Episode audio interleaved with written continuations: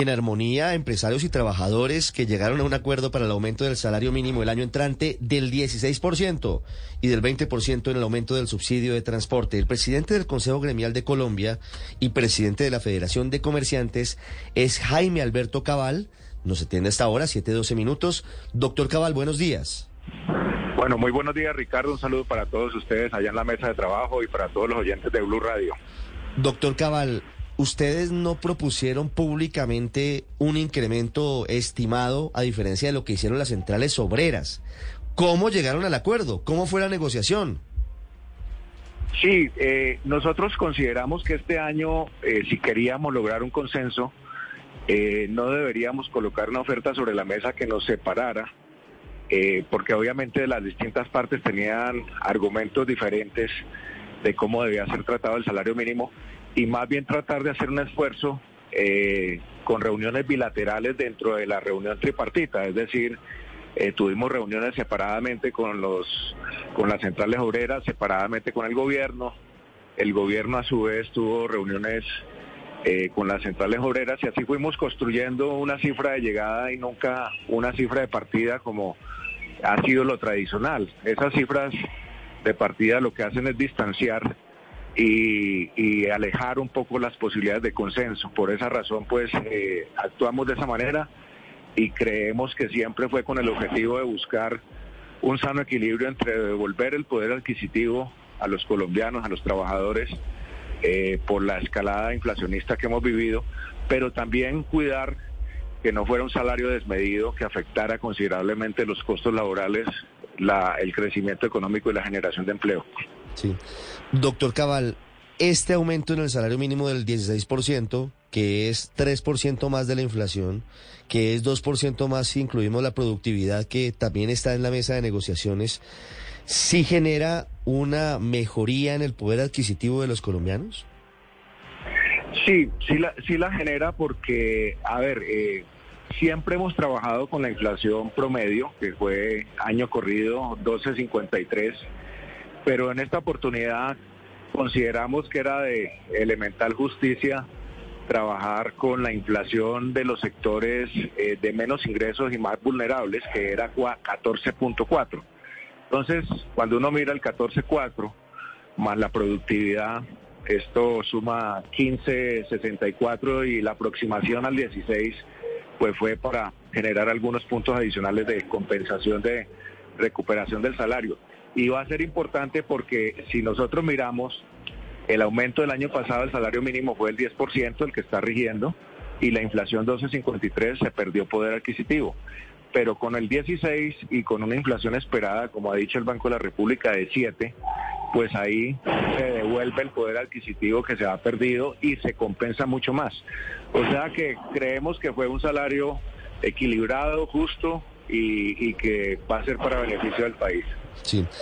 Doctor Cabal, hay una parte colateral a todo esto y es lo que tiene que ver con la desvinculación de las alzas de bienes y servicios, más de 200 en total, que están ligadas al aumento del mínimo. Este aumento es alto, entre otras cosas, por la inflación. ¿Cómo va eso? ¿El gobierno qué les dijo y cuáles serían los bienes y servicios que no estarían vinculados al mínimo, sino que tendrían otro tipo de indexación?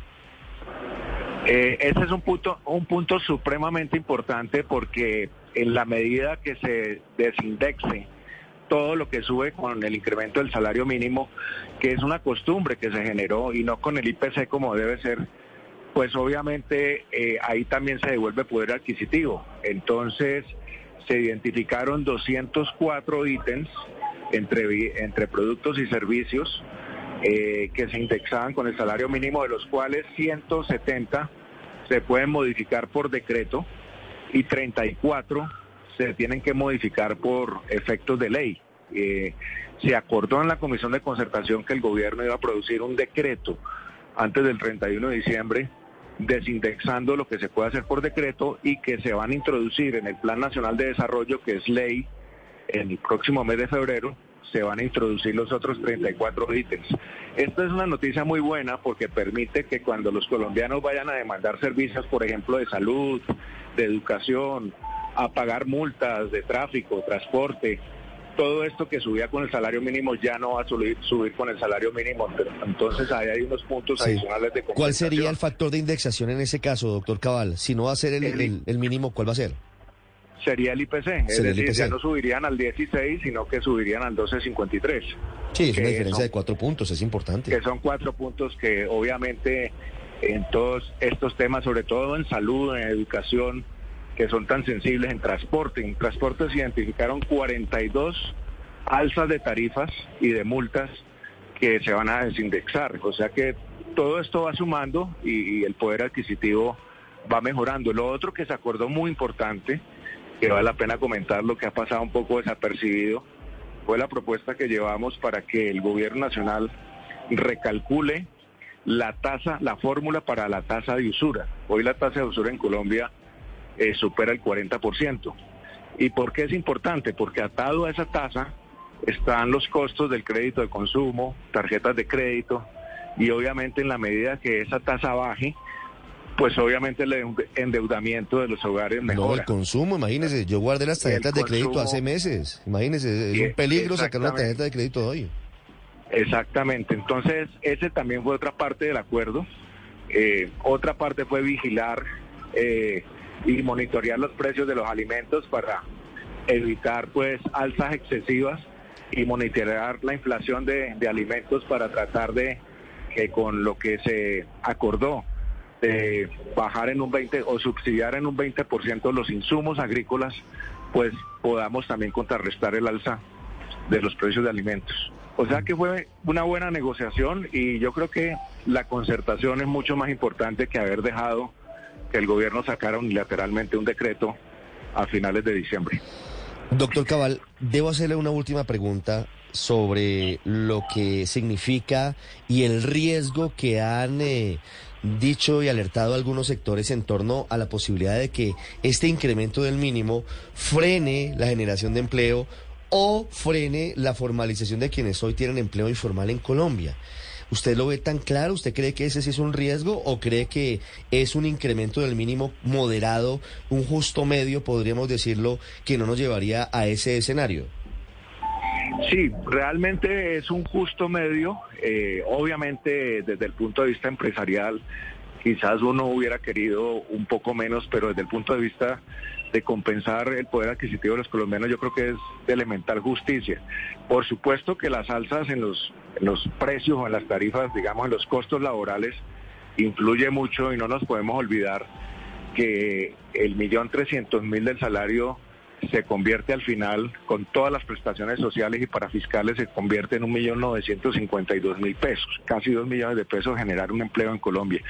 De allí la importancia que lo pusimos también sobre la mesa a la ministra que tuvo una gran sensatez en este, en este espacio de concertación, es que la reforma laboral del año entrante pueda, esa sí puede afectar considerablemente el incremento de los costos laborales y hay que tener mucho cuidado.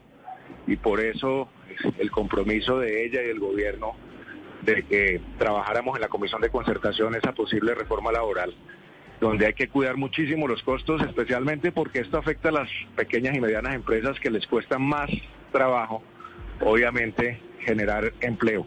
Y no podemos, no podemos afectar cuando ya tenemos menos de dos dígitos la tasa de desempleo, pues tenemos que cuidar esto como un objetivo del país. Las 7 de la mañana, 21 minutos. Es eh, Jaime Alberto Cabal, presidente de FENALCO, hablando desde la óptica de los empresarios sobre el acuerdo que alcanzaron con los sindicatos sobre el incremento del salario mínimo para el año 2023. Doctor Cabal, muchísimas gracias. Muchísimas gracias a ustedes, muy buen día y una feliz Navidad. Feliz Navidad, aunque de pronto nos hablamos antes. Feliz Navidad para usted y para todos los comerciantes de Colombia, doctor Cabal. Un abrazo. Un abrazo, muchas gracias.